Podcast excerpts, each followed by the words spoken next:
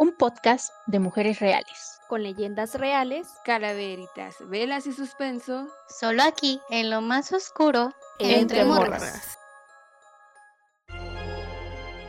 Hola chicos, ¿qué tal? Hoy estoy muy emocionada porque hoy sale el especial de Día de Muertos, leyendas, para ser más exactos. Y pues quiero compartir esta emoción con mis hermosísimas compañeras, que hoy por cierto no las están viendo, o tal vez lo vean después en una historia de, de Instagram, para compartirles lo hermosa que se ven mis chicas, mis niñas hermosas. Así que les quiero dar la bienvenida a Steph. Hola Steph, ¿cómo estás? Hola bebé, yo estoy muy bien, muy contenta de poder estar aquí otra semanita tirando chisme, tirando hate y por supuesto risas. Y pues vamos a rifarnos como siempre, como se debe. Así es, Steph. La verdad, eh, yo no puedo dejar de chulearlas porque la verdad es que se ven muy, muy hermosas. Y pues aparte, no, no están ustedes para saberlo ni yo para contarlo, pero hace ratito, siendo una calavera, tiró el placazo. Así.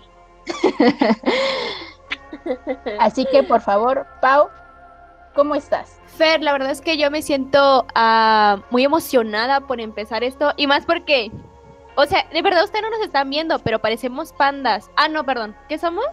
Catrinas. somos Catrinas. No, pero de verdad, ya luego, luego nos verán. La verdad es que estoy muy emocionada por empezar este, este episodio. Así es, Pau, para que nuestros podcast escuchas sepan que nosotras nos esmeramos tanto que, o sea, ya sé que no nos ven, pero hasta nos, nos pintamos bien hermoso, ¿sí o no, Carlita? ¿Cómo estás? Hola, Fer, ¿cómo estás? Estoy súper bien y contenta. Estoy feliz, estoy feliz de verlas a todas ustedes así, súper arregladas y preciosas, más que nunca, ¿no? Se ven muy, muy bien, me encantaron. Así es, Carlita, aunque sea a la distancia, porque pues ya sabemos que seguimos en una pandemia llamada COVID, entonces por lo menos así nos podemos ver y nos podemos disfrutar y podemos pasar un pues un tiempito ameno, ¿sí o no? Pues como ya ya les dije, este especial se trata de leyendas. Entonces, bueno, para empezar a a dar la introducción de este tema, les quiero decir que, pues, una leyenda, para las personas que no sepan, una leyenda es la narración de sucesos fantásticos que se transmite por, por tradiciones. Esto es de acuerdo con el diccionario, el diccionario de la Real Academia Española. Perdón. El segundo significado de la leyenda es el relato basado en un hecho o personajes reales, deformado o magnificado por la fantasía o la admiración. En México existen muchísimas leyendas de cada región. En este podcast vamos a escuchar de la Ciudad de México, de Guadalajara y de Yucatán para que estén muy atentos si es que les interesa. Las características de las leyendas, eh, pues básicamente es que se transmiten de generación en, en generación por más o menos, o bueno, básicamente se, se pasan por tradición oral, aunque también hay escritas. Se fundamentan en un aspecto de la realidad concreta, y pues por su modo de divulgación favorecen la introducción de elementos fantásticos como ya lo había mencionado. Cumplen con su función de que tienen que estar en un solo contexto de origen o varios contextos en donde se, comparten características semejantes. Existen las leyendas infantiles, las leyendas de terror y las leyendas urbanas. Ahora, para las personas que no sepan o muchas veces confunden mitos y leyendas, les voy a dar las pequeñas diferencias que hay entre estos dos. Los mitos son relatos sobre seres sobrenaturales, como dioses o monstruos, que sirven para explicar determinados hechos o fenómenos. Y las leyendas, en cambio, son relatos de sucesos maravillosos o, imaginativos, encuadrados en, en cierto momento histórico. Entonces, dicho todo esto, vamos a empezar con este especial. Cada chica tiene preparados algunas leyendas de del lugar en donde viven. Así que comencemos con Steph. Steph, ¿qué tienes preparados para nosotros? Bueno, pues yo les voy a platicar sobre la típica escuela donde hay una que hubo un cementerio o algo. Sí pasa.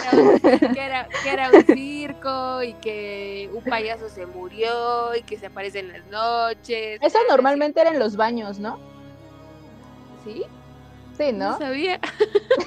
A mí solamente me tocó Pero una bueno. niña en un baño. no un circo. Bueno, ahorita que hablamos así de escuelas, o sea, esto es fuera de, de lo que yo quería contarles, pero pues ya me dieron ganas de contar. Pues cuando yo iba a la universidad, en donde yo estaba, y sí han dicho varios, que antes ahí era un hospital psiquiátrico, porque realmente esa escuela parecía, parece casa, o sea, como departamentos y eso.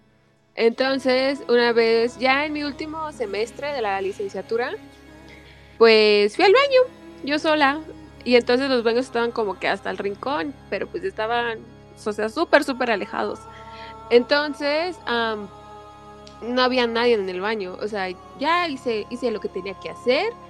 Y, y cuando salí, te lo juro, vi como una sombra pasaba por el pasillo. Y yo me quedé así como de, ¿qué? y entonces en la, en la otra esquina estaban otras chavas que iban conmigo en el salón. Y les pregunté, oigan, ¿quién pasó ahorita para allá? Y me dijeron, nadie. Y yo, ¿cómo que nadie? Y le digo, es que acabo de ver que alguien pasó. Y me dice, no, no, no pasó nadie. Entonces le platiqué después como que a los que cuidan la escuela y eso, que se quedan en las noches. Y sí, me contaron que, que sí espantan, que porque igual era ahí un hospital psiquiátrico. Pero bueno, no voy a decir en qué escuela iba porque pues no. Pero bueno, eh, una de las leyendas que quisiera contar y con la que me gustaría empezar, yo soy aquí de la CDMX en México y está la fa- famosísima la Isla de las Muñecas, que se encuentra en Xochimilco, a 20 kilómetros del sur de- de la Ciudad de México. Pues bueno, hay muchísimas historias y cómo van narradas, pero ok, esta va así, la que yo me sé. ah, pues resulta que era un señor que se llama Julián Santana. Este señor dicen que él, que él antes vivía en la CDMX, pero se mudó de ahí porque sufrió un mal de amores y para olvidar todo se de- decidió vivir, irse a vivir a, a Xochimilco. Cabe señalar que Xochimilco es un lugar turístico en donde hay trajineras, ya que estas trajineras se van por canales de agua y en todos esos canales de agua hay muchísimas casas y varias personas que viven allí, entonces su... em, ellos no toman básicamente como que carro o taxi o moto para poder, para poder este, trasladarse a, a la vía, ¿no? A la carretera y eso, sino que se van en lancha y hasta ellos tienen sus propias lanchitas para poder ir y llegar allá. Bueno, entonces resulta que este señor decidió ir a vivir allá. Se alejó, no vivía como que con vecinos alrededores, simplemente estaba alejado en un bosque en medio. Él empezó a hacer su casita solo, sin, sin familia ni nada, sin su mamá o hermanos, nada. Decidió irse a vivir solo. Y en una tarde, cuando estaba escombrando su patio, se dio cuenta que había una niña ahogada. Él ya no pudo hacer nada porque pues la niña estaba ya muerta y obviamente pues la reportó y toda esta cosa y pues ya no. Pero pues ese no es como que el final de la historia. El señor en las noches escuchaba ruidos, susurros, eh, voces y risas de una niña. A lo que el señor pues se quedaba espantado como, como diciendo, ¿qué, qué pedo, no? Se asomaba, salía al patio y no había nada. Constantemente el señor tenía muchas pesadillas de personas o espíritus que lo querían matar, que se querían llevar su alma. Era constante todo eso. Hasta que una noche él se despertó y se dirigió hacia donde encontró a la niña y vio el espíritu de la niña parada y el señor le dijo, ¿sabes qué? Yo la verdad ya no te pude ayudar, llegué demasiado tarde, recé por tu alma, perdóname, pero pues ya no estaba en mis manos. La niña pues, se fue, se desapareció, pero los ruidos eran ya más constantes y el señor ya estaba un poco desquiciado. Y una tarde, una muñeca a, a, su casa, así como, como esas botellas que llevan mensajes al río y todo eso. Simplemente que la muñeca llegó y él la colgó en un árbol. Pasó tiempo y la muñeca empezó como que a, a podrirse muy rápido, o sea, como si fuera una muñeca de años. Se le empezó a partir como que la cara, los ojos, las manitas de los muñecos, así como si alguien se los hubiera mordido. Entonces lo que hizo el señor fue como que recolectar más muñecos para que la niña, supuestamente, entre comillas, el espíritu de la niña pudiera jugar con todos estos muñecos y al, Señor dejarlo en paz. Y así pasó durante 25 años de su vida, porque cuando el Señor, cuando el señor tenía ya 50 años, lo encontraron muerto justo en donde encontró a la niña, a la niña ahogada. Entonces muchos dicen que lo mató o se lo llevó, pero igual los médicos aseguran que fue un paro cardíaco que le provocó la muerte. Pero pues igual ya sabes las teorías de que qué fue lo que le provocó el paro, qué pasó. Y es un lugar turístico en el que no llegas ni en media hora. Realmente te haces alrededor de casi dos horas y media para poder llegar a, a la casa. Y obviamente hay muchos, muchos relatos de turistas que han ido, que obviamente que se han llevado eh, unas muñecas de ahí de la casa y les pasan cosas horribles en el camino o ya cuando llegan a su casa tienen como que ese tipo de actividad paranormal y entonces lo que hacen es como que hacer su limpia y regresarla. Y hay mucha gente que, igual turistas, que va a esa isla y les llevan muñecos para que la colección o, la casa se vea más tétrica. Y también existe también la muñeca, la que, la que colocó al principio, que supuestamente es mágica. O sea que si tú vas y le pides así como que un milagro o un deseo, la muñeca te lo cumple, porque supuestamente ahí está el espíritu de la niña que estaba ahogada.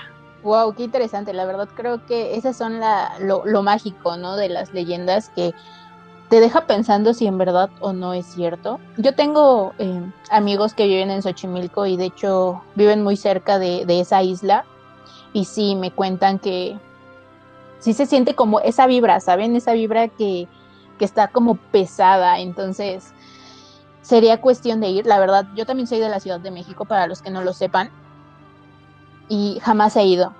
Entonces será cuestión de, de ir a ver y confirmar todo lo que todo lo que nos cuentan. Así que por favor, sigamos con la siguiente leyenda. Pau, por favor, ¿qué nos tienes para nosotros? Bueno, pues antes yo quiero hacerles una pregunta. ¿Ustedes sí han visitado, ustedes que son de por ahí, de Ciudad de México, han visitado Xochimilco, ese lugar, el, el de las muñecas? A las dos. A ver, pues, O sea, nunca he ido ahí a, a la isla de las muñecas, no por el hecho de que me dé miedo, sino de que dicen que si es muy tardado llegar, como lo mencioné, y, que realmente tienes que ir con alguien que sepa en dónde está ubicada. Porque hay muchos, ya sabes, ¿no? Como que la tendencia de Xochimilco, de que, ay, no, sí, vamos a poner aquí, ya no sé, como cuántas ya casas de las muñecas hay. Y real, o sea, hay personas que han hecho como que tutoriales o videos de que van a la isla y se encuentran una, enfrente está otra. O sea, no, no dan con la original. Entonces realmente tienes que llegar y conocer al que realmente sabe en dónde está esa, esa casa. Porque imagínate, vas a una pirata, pues, ay, pues no. Y además creo que te cobran como 300 pesos, ¿eh? para ir allá. Ah, no te pases. ¿Y tú, Fer? Eh, ¿Tú tampoco has ido? No, como ya le había mencionado, no he ido. Tengo amigos que viven por allá y me han contado, pero yo como tal no he ido. A ver, a ver luego si Steph y yo nos lanzamos, ¿sí o qué? Y también ustedes cuando vengan. Tienen que venir. No, espérenme, que yo sí, yo sí tengo planeado ir, ¿eh? O sea, espérenme un poco.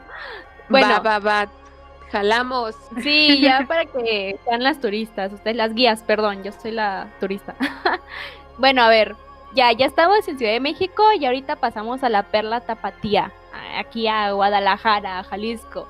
Y Esa es ya les voy a contar. Sí, claro, claro. O sea, yo les voy a contar de. Yo les voy a contar de una leyenda que es sobre el hospicio Cabañas. No sé si ustedes han escuchado de él. Ah, pues nunca han venido, ¿verdad? No, no, no, pero yo sí quiero ir nada más a probar ese tequila, nada más a irme a embriagar. ok, ok, bueno, ok. No, no saben cuál es el hospicio, pero miren, em, esa es una historia la que yo les voy a contar. Es algo, es algo cortita, pero es como que ni siquiera yo la conocía, de verdad. Yo me puse a buscar leyendas y vi unas que ya conocía, pero yo vi esta y dije, o sea, ¿qué pedo? ¿Cómo puede ser que nadie habla ahorita tan sonado, o más bien en mi círculo, ¿no? Pero a mediados del siglo XX, esta fue como una historia de terror en Guadalajara. Y es que el Hospicio Cabañas ahorita se conoce como el Instituto Cultural Cabañas, pero pues es de los, de los edificios más representativos de la ciudad de Guadalajara y se considera pues una de las muestras de arquitectura pues más chingonas, ¿no? De, de la neoclásica. El chiste es que mm, en la actualidad ya lo utilizan como para exhibir varias obras del artista de José Clemente Orozco y así, pero en el año de 1810 este hospicio abrió sus puertas con la finalidad de admitir ancianos, enfermos, pobres, lisiados, pero como su principal era los niños huérfanos para proporcionarles atención y pues la esmerada educación que se, que se requería. El chiste es que por lo mismo de cómo era conocido el hospicio y todo, em, se ordenó a traer un, reloj muy elegante, muy bonito desde Europa y fue uno de los primeros y más grandes relojes que se podía ver en la, en, por la ciudad. Entonces este se puso en la fachada principal del hospicio. Y durante las primeras semanas todo transcurría normal y cumplía su función ya saben, a los 60 minutos sonaba y todo ese tipo de cosas. Pero em, llegó un momento en el que el reloj se empezaba a detener sin ninguna extraña, sin ninguna razón y, y no tenía ningún patrón.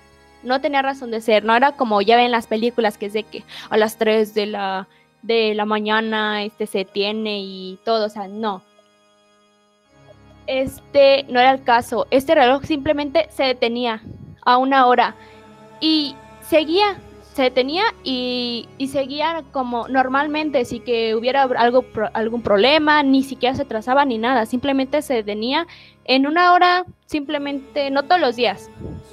El chiste es que las monjas dicen que desde que estaba, desde que llegó ese reloj, como que notaban una, ¿cómo se dice? Una un ambiente como muy pesado, ya saben, como que no, no les gustaba desde que llegó ese reloj. Y ya les, se les hacía como muy raro que se esté deteniendo y no les estaba gustando ese, ese pedo. El chiste es que un día se dieron cuenta que había un patrón, sí había un patrón de ese reloj, y era que cada vez que el reloj em, se detenía, el corazón de un niño también lo hacía. Es decir, literal, cada vez que el reloj tenía como una falla y se tenía, Em, se reportaba que un niño había fallecido. No tenían nada en común los niños, excepto de que morían al cada vez que el, reloj se quedaba pasmado. Eh, cada quien podrá ser diferente, no sé, de que de esta enfermedad, de que le pasó esto, pero todos pasaba eso. El chiste es que a petición de las personas de ese lugar, que ya dijeron, no, es cosa, es que este pedo sí está bien raro. A petición de ellos fue que el reloj se tuvo que, que este, quitar del hospicio y fue quitado en 1952 a petición de todos y fue, fue llamado como el reloj de la muerte del hospicio y pues lo quitaron para no dar lugar a ese mismo, ya saben, como a ese, a ese mismo percance. Entonces desde ahí ya no pasaba nada. En cuanto le quitaron, terminó todo y todo transcurría como normalidad. Y ya ahorita se cambió la función del hospicio, pero antes era esa. Entonces, el pedo era de que ya se le quedó como ese nombre a ese reloj. Y o sea, imagínate, lo trajeron desde Europa para que sea más bonito el pedo, pero pues se estaban muriendo los niños de ahí, entonces lo tuvieron que quitar. Es como la, la, la, una de las leyendas más famosas aquí en Guadalajara, el reloj de la muerte del Hospicio Cabañas. Estoy muy sorprendida por lo que nos acabas de contar. Realmente, ahora quiero hacerte a ti una pregunta. Eh, ¿Has ido a esa cabaña o qué tan lejos queda de tu casa? Pues miren, yo soy de Tlaquepaque, no soy en el mero Guadalajara, pero sí he ido, o sea, es el centro y sí casi diario estaba ahí, pero nunca me he metido. Siempre ha sido por fuera y todo, pero nunca he tenido como esa oportunidad de, meterme a ver el hospicio. Sí sé que es grande, que se exigen muchas cosas, pero no me he metido. El chiste es que ese reloj era en la fachada, o sea, era enfrente y todos lo podían ver y todos están súper enamorados, pero pues imagínate ese ese pedo, ese choque que te causa el saber de que cada vez que esa cosa se tenía, sabías que era un hecho que alguien de tu convento iba a morir. Qué miedo, ¿no? Que para empezar, no sé, por ejemplo, ves el reloj y se para así de, no manches, ¿quién se va a morir, no? sí, creo que eso sí, realmente sí me da miedo. Sí. Es como que se tiene y puta madre, ¿quién? No mames. ¿Quién se va a morir? Pobrecito. para seguir con esta ronda de leyendas, nos vamos a ir hasta Mérida, Yucatán, con la hermosísima Carlita Herrera. Antes de que comience Carlita, quiero decirles que tal vez escuche un poco eh, mal la señal, ya que les recordamos que estamos eh, mediante una videollamada, entonces esto se está grabando. Ahorita en Yucatán eh, hay huracán, entonces hay lluvias y un poco, un poco está la mala señal, ¿no? Entonces, por cualquier situación que pase, eh, ya saben por qué. Carlita, por favor. Sí, así es, Fer. Aquí en Mérida, pues estamos pasando por un huracán, tormenta, algo así. El caso es que, pues, al menos estamos en nuestras casas y estamos tratando de no fijarnos en eso, ¿no? Porque estamos en esta videollamada y estamos platicando. Y yo les voy a contar precisamente de una de las leyendas más comunes que es sobre la dama que le pide al chofer que la lleve a su casa. Ok, entonces pasa que usualmente para las fechas de octubre, finales de octubre o noviembre, cuando inicia el Hanal Pishan, que le llamamos comida de los muertos o comida para muertos, así se llama el Día de Muertos en Yucatán, em, pues aparece esta mujer, ¿no? Esta dama, quien pide que la lleven a su casa. Ella sale como si nada de alguna de las tiendas del centro histórico y pide que sea una calesa o sea eh, un taxi, lleven a su domicilio. Entonces, pues ella al principio del viaje normalmente se muestra normal, platicando contigo, sabiendo, o sea, envolverte, ¿no? O sea, logrando tener una plática. Usualmente las personas que, que la llevan son hombres. Cuando finaliza el viaje, ella les pide que, que este, por favor, que la acerquen hasta la puerta de su casa. ¿Ok? Normalmente creo que hay un, tiene un nombre específico para, para donde ella pide el deje, pero es cerca del panteón del centro de Yucatán, ¿ok? De Yucatán hay un panteón que se llama el Panteón General. Entonces normalmente pide que se lleve por ese tipo de colonia. Y cuando, cuando paga, ella te da un billete de 200 es un billete verde, ¿ok? Es un billete de 200 pesos. Entonces, usualmente estas personas no tienen cambio o, no hay suficiente, ¿no? Para cambiarle ese dinero. Entonces ella pide que tú regreses el día de mañana para que la lleves de nuevo al centro y le devuelvas su dinero. A lo que cualquier persona pues dice, ah, ok, está bien, regreso al mismo sitio y no pasa nada. Se queda, les deja el dinero y cuando llegas al día siguiente en el mismo lugar, sale un hombre o sale otra persona y te dice que, que esa persona que describes pues ya no, no se encuentra viva o X cosa, eh, no sé, o sea, hay muchas leyendas, ¿no? Sobre exactamente qué es lo que te dicen que sucedió, pero la más, lo que más se ha respondido es que su silueta, su figura o su forma de cómo se ve se parece al de una persona que se quitó la vida porque su hermano se había accidentado por su culpa. Entonces, es una leyenda de muchísimos años y pues lo que pasa cuando esa persona revisa el dinero para decir que realmente pasó y que le están mintiendo, ¿no? Porque cualquiera se enojaría, saca el dinero de donde lo tenga y al final de cuentas es una hoja, una hoja seca, ni siquiera es dinero real. Entonces, cuando se dan cuenta, normalmente a estas personas lo que pasa es que al día siguiente les da fiebre muy, muy alta y se les baja la presión o cosas así, como que se enferman. Pues, o sea, creo que cualquiera se pondría así por un susto de no pensar que, que, que caminaste o que llevaste a una persona muerta o un espíritu tú ahí como si nada. Entonces, y lo digo porque realmente le ha pasado, yo a algunos de mis familiares les pasó en su momento que se toparon con esta mujer en, en, en, para estas fechas y, y sí, se enfermó de calentura, le dio fiebre y todo y, y es muy feo. A muchísimas personas les ha pasado y se piensa que ese espíritu todavía sigue ahí porque no ha logrado descansar en paz y sigue sintiendo el dolor de sus pecados y de las cosas que hizo. Y bueno, pues esta es una de las más urbanas que se podría decir y una de las más mmm, como que todo el mundo adora de aquí es de la Ishtabai, que es una mujer que, pues, a fin de cuentas, enamora a los hombres. Entonces, eh, actualmente se dice que esto no hay un tipo de árbol aquí en Yucatán que se llama el ceibo. Es un árbol gigante, gigante, o sea, de verdad, es de los árboles más grandes que existen. Y pues esta mujer se posa ahí casi en las madrugadas. Entonces aquí de hecho ya si no hay muchos de árboles porque la gente les tiene miedo. O sea, realmente le tienen miedo a que ese tipo de, de cosas aparezca. Y lo que pasa es que eran antiguamente dos mujeres muy similares. El caso es que existía como una envidia de una a la otra y es que una pues era acusada de ser una mujer fácil, era acusada de ser una mujer que le gustaba la vida galante, que se dedicaba a repartir su amor y su, sus besos y caricias a cualquier persona que se le plazca. Entonces la gente, pues aquí hay muchas cosas que, que no son bien vistas. Y desde entonces, pues, eran así. Las mujeres no podían estar ahí con acercándose a los hombres o, o escuchándolos y diciendo su paño de lágrimas porque eso no se veía bien. Entonces esta mujer se dedicaba a hacer ese tipo de cosas, ayudar a las personas y en especial pues a los hombres porque les gustaba platicar con ella, porque ella se sentía cómoda haciendo eso y estaba sola.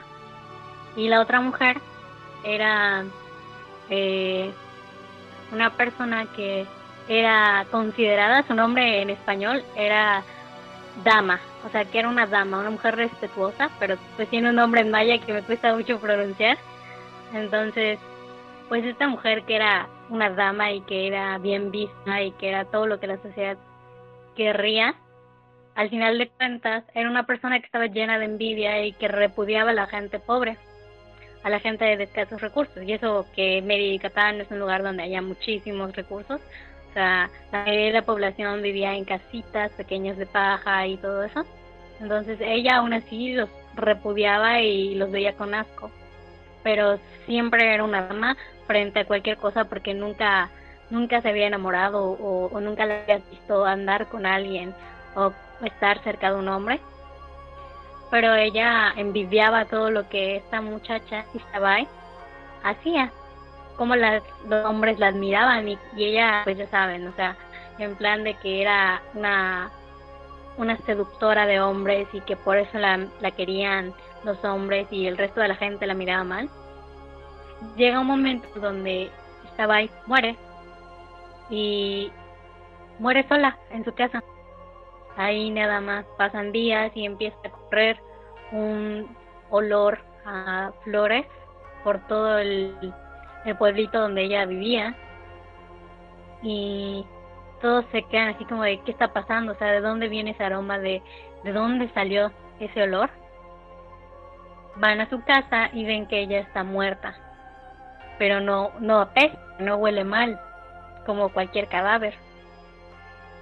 Entonces esta muchacha que era, pues que sentía un poco de envidia por ella, empieza a decir que seguramente estaba ya había tenido que ver con algún brujo, con algún tipo de cosas eh, del diablo, de aquí se le dice y, um, y en Yucatán realmente sí hay muchísimos brujos, hay gente que se dedica a la magia negra, a ese tipo de cosas, realmente las hay hasta la fecha, y es muy fuerte todo eso porque sí causa un poco de miedo, entonces pues esta mujer empezaba a decir eso, para, para decir que por eso el hedor era tan, tan bonito y no, no era desagradable.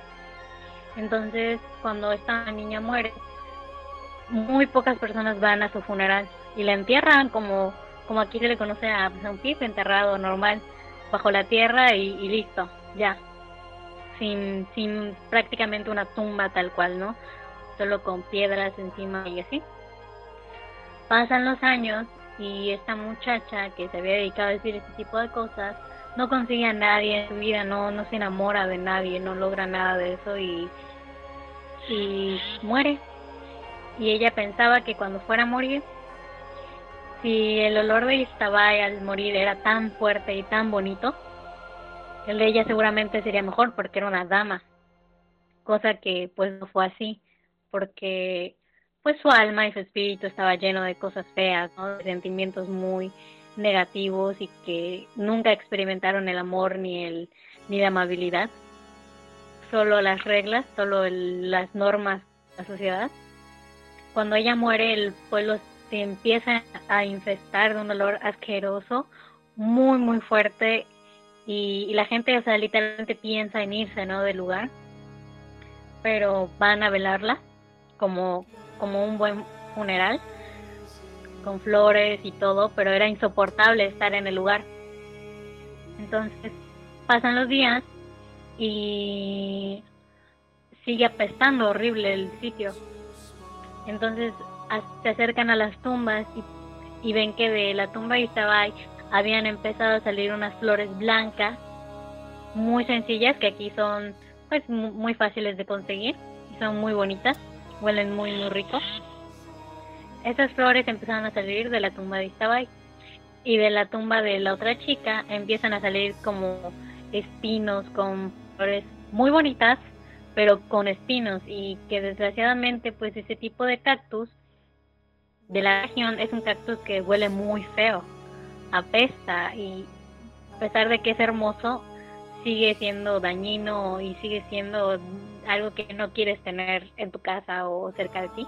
Resulta que se dice que pues cerca de las tumbas o de siempre se ha creído que cerca de los pueblos hay algún tipo de, de, pozo o cosas que que en sí tienen como a Satanás o al diablo ahí, porque se supone que esa forma se manifestaba por aquí.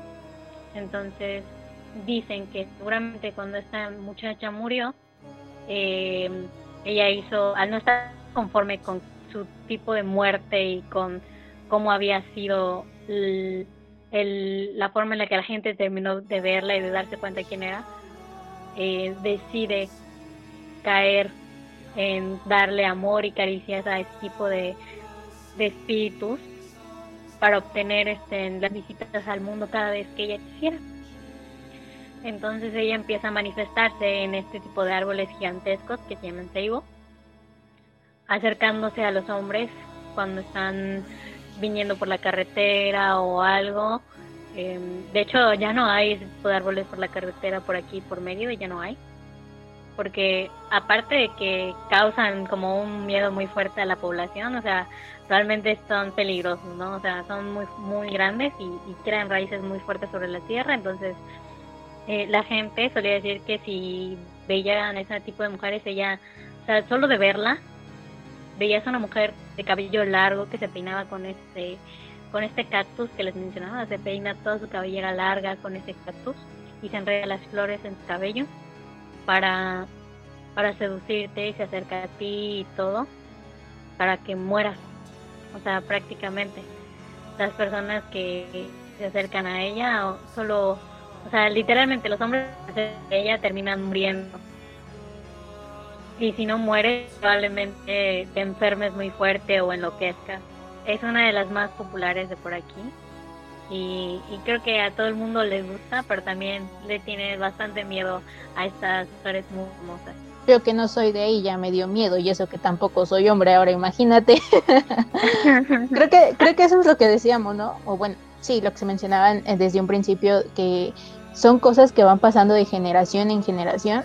Eh, ¿Esa historia quién te la contó o, o la investigaste o cómo estuvo? No, no, no, esto desde la última la estaba ahí, es una de las que te cuentan desde que es muy chico. Y si ustedes buscan en internet, o sea, literalmente les va a salir sí en media de Yucatán, en Yucatán, en los pueblos sobre todo, hay, hay haciendas que se dice que están embrujadas y... Sí, creo que igual lo mencionabas anteriormente en otros, en otros podcasts que la energía, ¿no? La energía que se siente, por ejemplo, tú dices eh, el ejemplo de los, de los árboles que normalmente ahí aparecen de los más grandotes y los más chonchos. Creo que realmente si yo, no sé, fuera con, con alguien, un compañero hombre, y me dijera, no, pues es que ahí hay una mujer y yo así de, no veo a nadie, entonces sí, me, me daría como miedo realmente. ¿Ustedes qué piensan, Steph? Pues igual. yo sí soy bien coyona en esas cosas. O sea, cuando a mí me platican ese tipo de, de leyendas o de, que, o de sucesos, y más así como que, por ejemplo, en donde yo ni siquiera he pisado, por ejemplo, yo nunca he ido a Yucatán, en donde vive esa Carlita. Y si me llega luego, luego a decir, no, es que mira, ve, aquí se parece a... no, ¿para qué me no, o sea... Ya me voy, dice. no, pues yo me iba a quedar una semana, pero pues me voy luego, luego. Aunque sea en camión, pero me voy. no, en serio, sí soy muy, muy, muy rajona para eso. Pau, ¿tú qué opinas sobre la grandiosa leyenda que nos acaba de contar Carlita? Pues la verdad es que yo me, me identifiqué mucho porque... Eh, porque yo también veo gente debajo del árbol, ¿no? Dice. Sí, porque yo también. No, bueno, es que sí, o sea, no es sorpresa. A mí siempre me pasan cosas así, ya he ido a, pues ya me han dicho que siempre se van a aparecer, que no va a cambiar eso, un montón de cosas. El chiste es que no sé por qué me recordó la leyenda de esta Carlita, una, una que no iba a contar, no tenía preparada, pero aquí en Jalisco se acostumbra a hacer como una, un tipo de caminatas, que esa talpa, se me fue el nombre por un momento, esa talpa, y ahí hay personas que dicen que se le suben o sea, la leyenda que contó esta Carlita era, no sé, la que estaba diciendo al principio de que se subía una muchacha al taxi, cosas así, o te pedía ride, cosas así, pero con nosotros como de que si estás caminando no te avisan y, y dicen muchas personas que de repente sienten su mochila pesada que están caminando, están subiendo cerros o están caminando por las carreteras y de repente sienten su mochila pesada y es como una leyenda entre todos los que, los que vamos a Talpa, que hay espíritus que es que se van personas de que de 70 años, más de 70 años caminando y así, y hay personas que no han podido realizar como su manda y se quedan a la mitad de camino, entonces como que te utilizan a ti para que los transportes, entonces si de repente vas caminando, sientes que se te, que se te pesa muchísimo la mochila, es porque ya se te subió un espíritu. Entonces, literal, de cuenta que se te, se te suben al principio, depende de dónde se quedaron, pues hay personas que se le suben desde el principio y es un cerro que tarda seis horas en subir y en bajar. Entonces, imagínate traer, o sea, traes una persona atrás de ti en tu mochila y aparte lo que ya traes, la subes y hay unas personas que se quedan ahí porque hasta la punta del cerro ahí un chingo de cruces de personas que quisieron hacer la manda y se murieron ahí por lo mismo de cómo te exige físicamente. Y al bajar, dicen las personas que de repente sienten como, ¡pum!, se les va como su espalda para atrás porque dicen, o sea, ya se me bajó la persona que venía, o sea, ya cumplí su manda. Entonces está súper cabrón porque ahí literal sientes, a mí no me ha pasado porque yo no cargo mochilas, eso tengo que irme la carga. Ah, no te creas, no, no, no. no, pero este. no, no se queda, no se queda. Bueno, a los que sí cargan mochilas, les ha tocado, por ejemplo, mi tío dice que a él le ha tocado sentir cómo se le suben y de repente se le bajan, como de que ya, gracias, ya aquí es donde me quiero quedar. Y tú les cumples la manda. Para los que no saben qué es una manda, es como esa promesa que tú haces, por ejemplo, es en la iglesia católica, em, que tú le haces como a, no sé, a la Virgen, en este caso sí es a la Virgen porque todos van por la Virgen de ahí de, de Talpa, y tú le haces una promesa de que no sé si, si salgo de esta o si me dan este trabajo, te lo juro que voy a hacer la manda de hacer todo el recorrido de Talpa, no sé, descalzo o caminando desde, desde Guadalajara hasta Talpa, un buen de cosas. Y eso es como una manera de decirle gracias a la persona por haberte cumplido eso. Entonces todos van ahí por mandas y para llegar a ver a la Virgen y así. Y el chiste es que es una leyenda y pues esos o mitos que se dice que si sientes pesada tu mochila es porque alguien ya se te subió. Y es que tú le haces la manda a ellos porque no la pudieron terminar y se quedaron como con esa deuda. Espantada quedé. Muy, muy espantada. sí, es que también soy como no se preocupen en ese aspecto. Este, yo quería ir a Guadalajara, neta, yo quería ir, pero pues pasan cosas, ¿no? ya, ya después del reloj, de las mandas, no, hombre. Yo voy por mi tequila y adiós. Bueno, chicas, para y podcast escuchas, para seguir eh, con estas leyendas, yo les voy a contar una que, bueno, de estas hay pues varias versiones sobre esta leyenda, pero todas terminan en un trágico final, con accidentes terribles, a veces em, golpes muy fuertes, contusiones y muchas otras cosas terribles hasta la muerte. La razón es la aparición en la carretera, justo en el kilómetro 31 para los que son de la ciudad, y creo que de hecho hay una película, han de saber de qué es lo que estoy a punto de contarles. Es la de kilómetro 31, como ya lo había dicho, de la México-Toluca, a la altura del ex convento del Desierto de los Leones. La gente cuenta que, que durante la construcción de esta carretera, en su etapa, en su primera etapa, eh, es decir, cuando estaba pues el antiguo camino, varios de los constructores fueron brutalmente y misteriosamente asesinados. Desde entonces, sus almas aparecen una vez en cuando, pues por la zona, ¿no? Y justo son ellas las que salen de la nada sobre el camino y causan estos accidentes. También se dice que han visto monjes vagando por el camino, lo cual suena un poco lógico, pues es un ex convento, que se encuentra cerca, obviamente, por eso se ven pues a veces monjes, ¿no? Así que pues ahora ya lo saben. Esta es muy, muy cortita, pero pues ahora ya lo saben. Cuando viajen por, por esa zona, y en especial obviamente si es de noche, tengan cuidado porque hay varias apariciones sobre el kilómetro 31. Ustedes no lo están viendo, pero estoy viendo la cara, estoy viendo la cara de espantada de Pau, así de no voy a pasar por esa carretera y mucho menos de noche. Sí, ya no, tampoco voy a ir a Ciudad de México, ahí se ven. Solo en casita. Ah, sí, o por avión. Por avión te puedes venir. Se están rajando, ya se están Cuando vengan, aquí está su casa esperándolas. Quiero continuar con Stephanie. Por favor, cuéntanos tu segunda leyenda. No es leyenda como tal, sino que es como un suceso. No sé si la han escuchado. De que antes eh, existía un programa en la radio que se llamaba La Mano Peluda.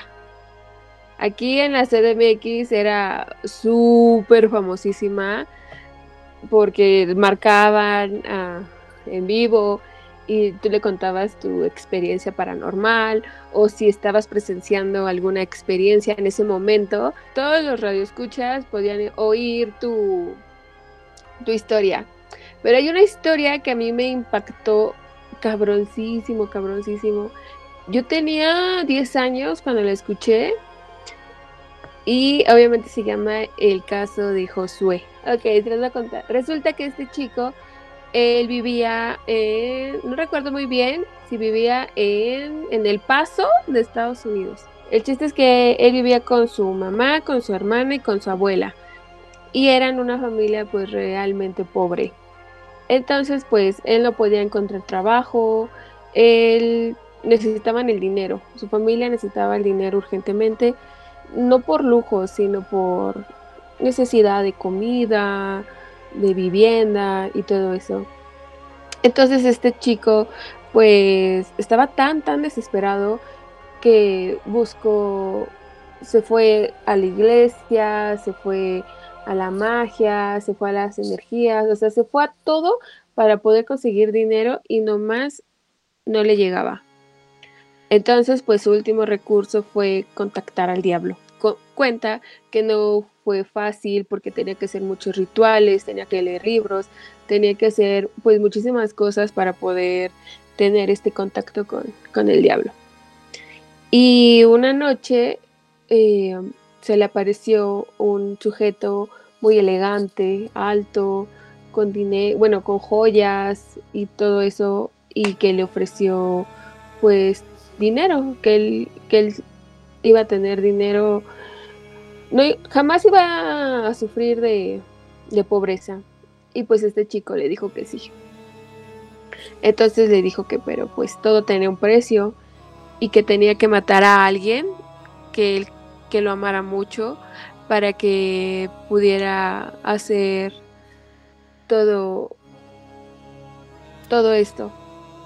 Entonces el chico se quedó pensando como de que ¿qué hago, no? ¿A quién mato? Y se quedó así pensando, pues es que mi mamá y mi hermana, pues lo hago por ellas, ¿no? Porque para que no sufran de dinero, para que no sufran de comida, y que se quedó pensando en su abuelita. Dijo, no, pues mi abuelita, voy a, voy a matar a mi abuela. Y la mató. Obviamente hizo otra vez un ritual, como, como es que le entregaba el alma al diablo de su abuelita y bla, bla, bla. Y al otro día, este, esta persona pues ya tenía dinero, pero no como 100 pesitos o algo, no, ya tenía los millones, o sea, tenía millones de pesos, de dólares. Pero aquí la cosa es que si esta persona recibía 5 millones, ese mismo día se, los tenía que gastar, solo él. Él se tenía que gastar ese dinero, solamente él. Si él le daba dinero a su, a, su mamá, a su hermana, no, no podía. Solamente el dinero era para él.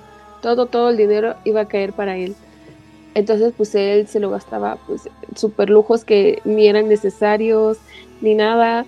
Y pues hasta que un día se cansó y empezó a ver sombras, demonios en su casa, veía una mujer sin pies que nada más flotaba por los pasillos de su casa, que lo lastimaba físicamente, o sea que realmente sufría lesiones.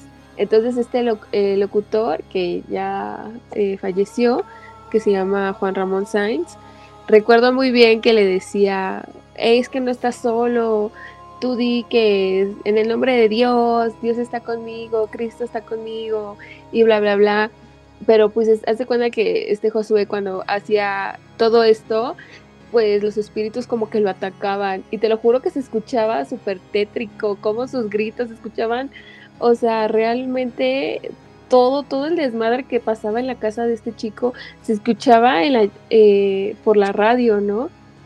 Y bueno, el chiste pues, pues pasó un tiempo y dicen que este Josué fue a la estación de radio de este Juan Ramón y que lo vieron súper demacrado, súper mal y que ah, seguía sufriendo este tipo de experiencias paranormales.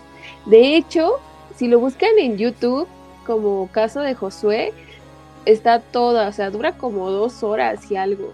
Entonces, si están haciendo su quehacer, están lavando trastes, en serio, escúchenlo y está, está muy, muy cabrón. Y de hecho, este Juan Ramón Sainz, como ya falleció, dicen que hicieron una grabación y que contactaron a este chico, a este Josué, y que este Josué fue a, bueno, que se reunió y que a todos los saludó con la mano izquierda con un guante que a todos los estaba saludando así con la mano izquierda, pero que a este Juan Ramón lo saludó con la derecha y sin guante. Entonces, que como a las semanas, este Juan Ramón Sainz murió. Entonces muchos así como que hacen su, pues piensan o, o dicen que este güey como que le metió algo para que Juan Ramón Sáenz haya fallecido. Y la neta sí, sí está muy cabrón, deberían de escucharla, está muy buena. Pues ahorita yo la verdad no había escuchado esa historia y pues se me hace como una gran coincidencia, ¿no? Y así como yo, tal vez existieron muchas personas que hicieron como teorías de, pues qué raro, ¿no? Que lo haya saludado con la mano en donde no tenía pues guante y a las semanas murió. Cuando esté haciendo qué hacer, y los invito, los invito, no, no nos están pagando, no hay como para promocionarlos, pero si están haciendo qué hacer y les Todavía interesa, no. todavía no nos pagan, pero ¿A ustedes no les pagan? Ah, perdón. Ah. Incómodo. Así que, no sé ustedes, pero en el mes de octubre y en el mes de noviembre como que saben más ricas esas historias, ¿no? Como que, como que te saben, te dan... Da más culo. Sí, te da más culo, exacto. entonces los invito a que, que la vayan a escuchar porque yo también me quedé intrigada y la voy a ir a escuchar. Así que seguimos con esta ronda de leyendas. Por favor, Pau, cuéntanos tu segunda y última leyenda. Pues miren, yo les voy a decir, aquí en Guadalajara existe un panteón que es como súper famoso, que es el Panteón de Belén. En este panteón, pues ya se imaginarán, pues hay un chingo de historias. Y es un panteón de que de verdad es tan famoso que hay personas, turistas que vienen y hay recorridos por ese panteón. Porque alberga un chingo de historias. Y una historia que les- yo les voy a contar es el de el vampiro. Es un vampiro, miren. Em, cuenta la ye- leyenda de que llegó un señor a Jalisco y era un señor como que muy raro, ¿no? De esos que no se acostumbraba a ver en ese entonces y fue a finales del siglo em, XVIII, que fue ahí en el Pantón de Belén. El chiste es que llegó y era de origen europeo y él se presentó a sí mismo a todos como el conde de Baldón. Em, el chiste es que todos decían, pues es que está muy raro el vato porque no habla con nadie, llegó sin familia aquí a México, sin compañía, eh, no se vestía todo de, negro, era como muy reservado en lo que hacía y para su mala suerte, em, el problema empezó cuando los pobladores se comenzaron a percatar de que encontraban animales muertos. Em, también se encontraban algunos niños, este, como sus cuerpos y todo, con marcas em, como mordidas en el cuello y estaban completamente secos sin una gota de sangre.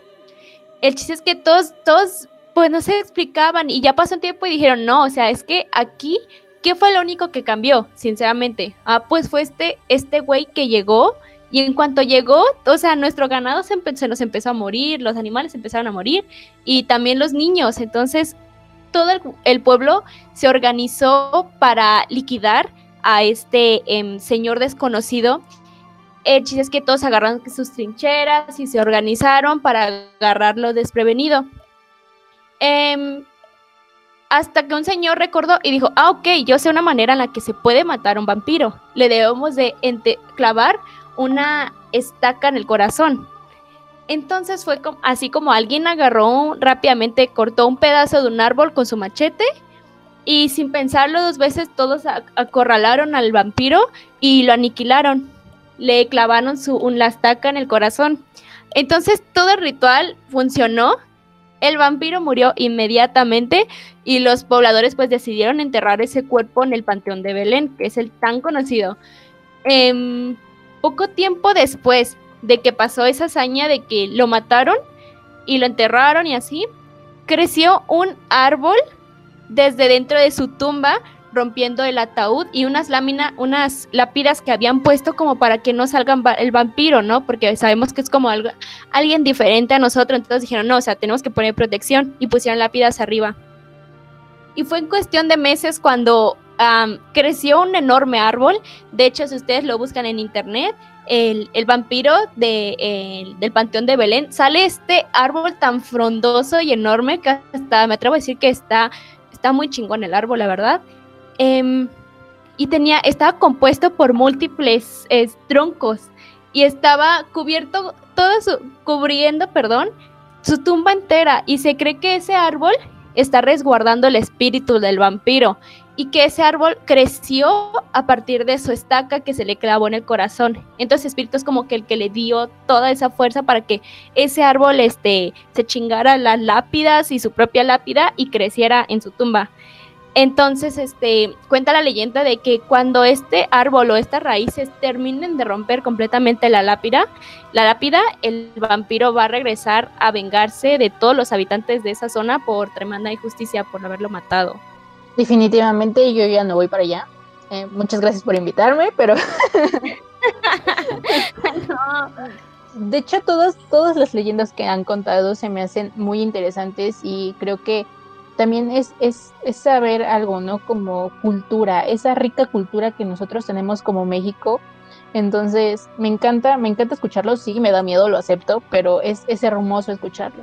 Así que por favor, Carlita, cuéntanos la última leyenda de este especial de Día de Muertos, por favor. A ver, chicas. Ay, no, hombre, ya, tengo miedo yo de estar contando acá cosas porque. Ay, no, qué feo. Con la lluvia se pone bien feo.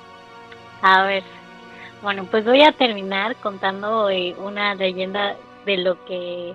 De lo que justo mencioné hace dos leyendas anteriores, que era sobre el Kisim, o sea, el diablo y sus apariciones en, en varias haciendas y pozos de aquí. Entonces, esta leyenda es sobre los niños y el oro. Eh, Yucatán es un lugar lleno de, de este tipo de cosas, o sea, actualmente el oro aquí es muy barato, ¿saben? Es muy, muy, muy barato y, y se dice que pues la gente antiguamente le gustaba, ¿no? Tener ese tipo de cosas. Las mestizas de aquí, o sea, mujeres normales, mestizas, em, tienen hasta sus dientes de oro, de verdad. O sea, su dentadura completa de oro. Y bueno, pues, ¿qué, problema ven con esto? Que hace muchísimos, muchísimos, muchísimos años en una hacienda de, de las afueras de, de Mérida, de Yucatán, em, había un hombre y una mujer que pues vivían ahí en su casa de manera humilde, tranquilos y todo. El señor bebía mucho. Aquí, o sea, no es como para decir que esto no pueda pasar, o sea, literalmente hay gente que vive así todavía y uno de los problemas grandes de Yucatán pues es que la gente bebe demasiado. O sea, literalmente aquí Yucatán, mira, buenísimos para las chevas, para todo eso, entonces, así ha sido desde hace muchísimos años. Y este señor, pues, normal, se acercaba a su familia y todo, y de repente sus hijos salen a caminar, a jugar por ahí. Aquí en Yucatán hay muchísimos montes, y antes habían muchísimo más no se dejaba a los niños salir a jugar al monte porque normalmente en el monte había algún tipo de cosa así extraña, que se te aparecía el diablo o, o un espíritu, ¿no? O chanek, eso, cosas así. Entonces, pues estos niños, los hijos de estas personas, se salen y empiezan a jugar, a jugar las escondidas, como le quieran llamar a ese juego, no sé cómo le llamen en donde ustedes vivan, pero empiezan a jugar, a jugar, y sin darse cuenta ya habían llegado al monte, donde pues no se debe ir, porque es un lugar peligroso y, sobre todo por todas esas creencias que habían de los pozos que se encuentran en, los montecitos y todo para que la pueda sacar agua, entonces eh, estos niños se van y encuentran una un pedacito de oro, una moneda de oro. Y lo agarran y, y, y dicen como, a ver, no, no, no, perdón. Esos niños se van al pozo, se acercan y todo y ven que ahí hay un, como un letrerito así feo de alguien que, que dice tengo hambre, tengo hambre. Y pues lo que estos niños hacen es ir a buscar algún pedazo de restos de pollo o algo de lo que de lo que hayan consumido en su casa y lo echan ahí al pozo porque piensan que pues se trata a lo mejor de, de alguien que no tiene alimento y vive allá o algo así o, o quedó atrapado y empiezan a hablarlo y hablarlo, ¿no? Y ya al día siguiente cuando van a ver qué pasó, pues se encuentran la moneda de oro. Y van y como cualquier niño pues se lo cuentan a sus papás. Oye, no sé qué, encontré esto y hay que ayudar a una persona que está ahí y todo, ¿no?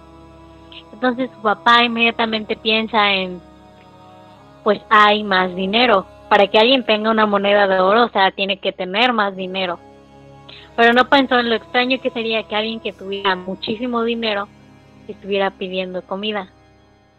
O sea, si alguien tiene mucho oro es porque vive bien, porque tiene dónde o, o no es de aquí. Entonces, pues este señor va y se cae en el pozo. Se, en vez de, de, salirse, decide meterse más para ver si podía sacar más, pero obviamente pues la avaricia le gana, ¿no? Y, todo. Y al día siguiente, este, pues la señora piensa que su padre, o sea, digo que el esposo estaba borracho o algo y no había llegado por eso. Sus hijos dicen que no lo habían visto y salen y, lo van a buscar y no lo encuentran en ningún lado. Entonces su mamá habla con los niños otra vez y ellos ya dicen que, que la vez donde estuvo su papá fue en el pozo. La mamá ya sabía de las leyendas de que no se deben de acercar a ese tipo de lugares porque pues son lugares que se consideran malditos, donde no se debe estar. Y, sabe que arriesgarse a ir a buscar a su esposo sería también la posibilidad de, de poder caer ahí y morir o algo. Entonces llega ella y el letrero que antes decía tengo hambre decía gracias por la comida con muchísimas monedas de oro ahí pero muchísimas muchísimas entonces pues se dice que normalmente si encuentras oro tirado en la calle o algo así o algo no lo agarres porque pues no sabes, ¿no? De qué es y normalmente ese tipo de tratos había con el diablo. La gente que se hacía rica aquí en medida con oro, con todo ese tipo de cosas, era gente que tenía que ver con, con el diablo, ¿no? Con, con Satanás, con el Shim. Y pues ella no agarró el oro porque sería como mal decir lo poco que le quedaba de vida y a sus hijos. Entonces, pues decide irse del lugar y todo y apartarse de todo eso, dejar el dinero ahí porque no quería caer en tomarlo y, y, y sentir no la avaricia de querer más dinero y, y, terminar siendo pues un alma para para el diablo. Entonces pues es una leyenda un poco cortita pero pero sí sí hay hay muchos pozos aquí y sí da miedito la verdad sí dan dan cool las las, estas cosas. Eso es lo que me gusta como de los pueblitos que tienen como muchas leyendas que, que sigo diciendo, me dan, me dan un chingo de medio de miedo, pero me encantan, ¿saben? Ahora para pues terminar esta bella sección, este bello especial que nosotros hicimos con muchísimo amor para ustedes, vamos a empezar con nuestra queridísima Steph. Por favor, dinos qué te pareció eh, esta, esta sección este especial y bueno, si tienes alguna recomendación de alguna película de terror para nuestros podcast escuchas y tus redes sociales, por favor. Pues a mí esta sección me mama, o sea, me encanta para empezar, o sea, obviamente me encanta, me fascina. Ay, pues el especial me encanta, a mí me encantan siempre estos temas de terror. Soy, soy bien pinche collona, pero a mí me encanta saber y todo eso. Y no sé, me, me gustan mucho estas fechas porque es del diablo. no, pero la mata bebé sale a reducir. La mata bebés, no sabes cuántos ya, cuántas almas de, de ingenieros tengo ya ahí, pero pues de bebés, de fetitos ingenieros, ahí los tengo. Pero bueno, um, pues películas recomendar, creo que sería la de Hasta el viento tiene miedo, pero la vieja, o sea, no la actual, donde sale Marta Gareda y ella, nada. Vean la, la viejita, esa está. Y también la de El niño de piedra, es igual mexicana, está muy buena, es pues cine, cine mexicano de antes, está, está muy chulo. Y bueno, mis redes sociales en todos lados me encuentran como arroba me dicen Steph-bajo. Muchas gracias por esas recomendaciones. La segunda no la he visto, pero la voy a ver. Eh, Pau, cuéntanos qué te pareció este hermoso especial de, Día de Muertos y tus redes sociales, por favor. Bueno, Fer, yo les voy a decir, yo estoy igual que esta Steph, a mí la verdad me encantan estos temas, o sea, yo podría estar siempre hablando de esto, no los quiero enfadar, pero es que amo todo, amo todo lo de las leyendas y más porque yo, yo doy testimonio de que sí pueden pasar varias cosas pero voy a ver también todas las pelis que comentó esta Steph. Ninguna las he visto, discúlpenme. No soy de, del género, de este género de terror, pero sí de contarlo. Em, a mí me pueden encontrar en Facebook como Paula Hernández y en Instagram como Pao-HMX. Ay, perdón, perdón. ¿Sabes cuál se me faltó recomendar? Se llama Veneno para Hadas. Esa, uh, buena. Y hay una parte en donde pasa un suceso paranormal que muy pocos lo notaron y que neta no está planeada con en el guion ni nada, pero pasó en esa película y yo cuando la vi dije, verga, qué pedo. Está muy buena, se llama Veneno Paradas, igual es película viejita, muy mexicana. Quedé, en shock con lo, quedé en shock con lo que dijiste que pasó algo que no estaba planeado en el guion, entonces la voy a ver. Yo también, ya me asusté. Suena muy interesante eso de imagínate andar grabando y a la madre, ¿quién fue? ¿A quién se le ocurrió esto? Sí dio miedo. Esto no venía en el guion. Carlita, por favor, cuéntanos qué te pareció este gran episodio que acabamos de, sacar y por favor, bueno, si tienes alguna película que quisieras recomendar y tus redes sociales en donde podamos encontrar. Claro que sí, fue, bueno, pues a mí me encantó, o sea, hablar de este tipo de cosas es súper chido, o sea, lo único malo es que después me da miedo y tengo miedo hasta de verme al espejo y que se me aparezca algo, pero, pero aquí estamos y estaba muy, muy chido y de películas, pues les puedo recomendar, bueno, mi favorita de toda la vida, o sea, si ustedes quieren darse un taco de ojo y aparte disfrutar de una película muy, muy buena y visualmente chida, échense la de entrevista con un vampiro, ay, no, hermosísimo, me encantan. Pero si a ustedes les gusta más ver así como cosas feas y, literalmente espanto o cosas así, pues entonces váyanse a ver Drácula, El amor nunca muere. O sea, de verdad, en esa película yo quedé, pero mal, no me gustaba. O sea, ahí van a ver vampiros y vampiras reales y cargado de, de sangre, lujuria y, y monstruos y cosas así bien cañonas. Entonces, échensela, échensela y nos cuentan qué tal por comentarios o algo así. Les dejo mis redes sociales, pueden encontrarme en Facebook como Carla S. Herrera y en Instagram, que ya estoy más activa y, voy a estar esperando ahí sus DM y todo, como shiner.soul. Gracias a todos, por todas chicas. Gracias Carlita. Y bueno, para ahora sí concluir esto, nada más quiero agregar que me siento muy feliz por tener a estas chicas a mi lado, porque pues no nos están viendo ahorita, pero es que son unas chuladas, la verdad. Entonces, me interesó, estuvo muy chido, me asustó y pues nada.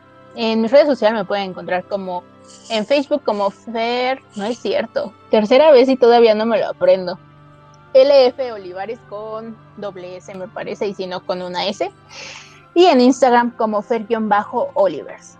Espero les haya gustado esta hermosa, es que no, no, no puedo dejar de chulear, esta hermosa sección que es Entre Morras. También lo puedes encontrar como Distrarte Podcast o Distrarte en Spotify y Anchor. Así que esto fue todo por nuestra parte. Adiós.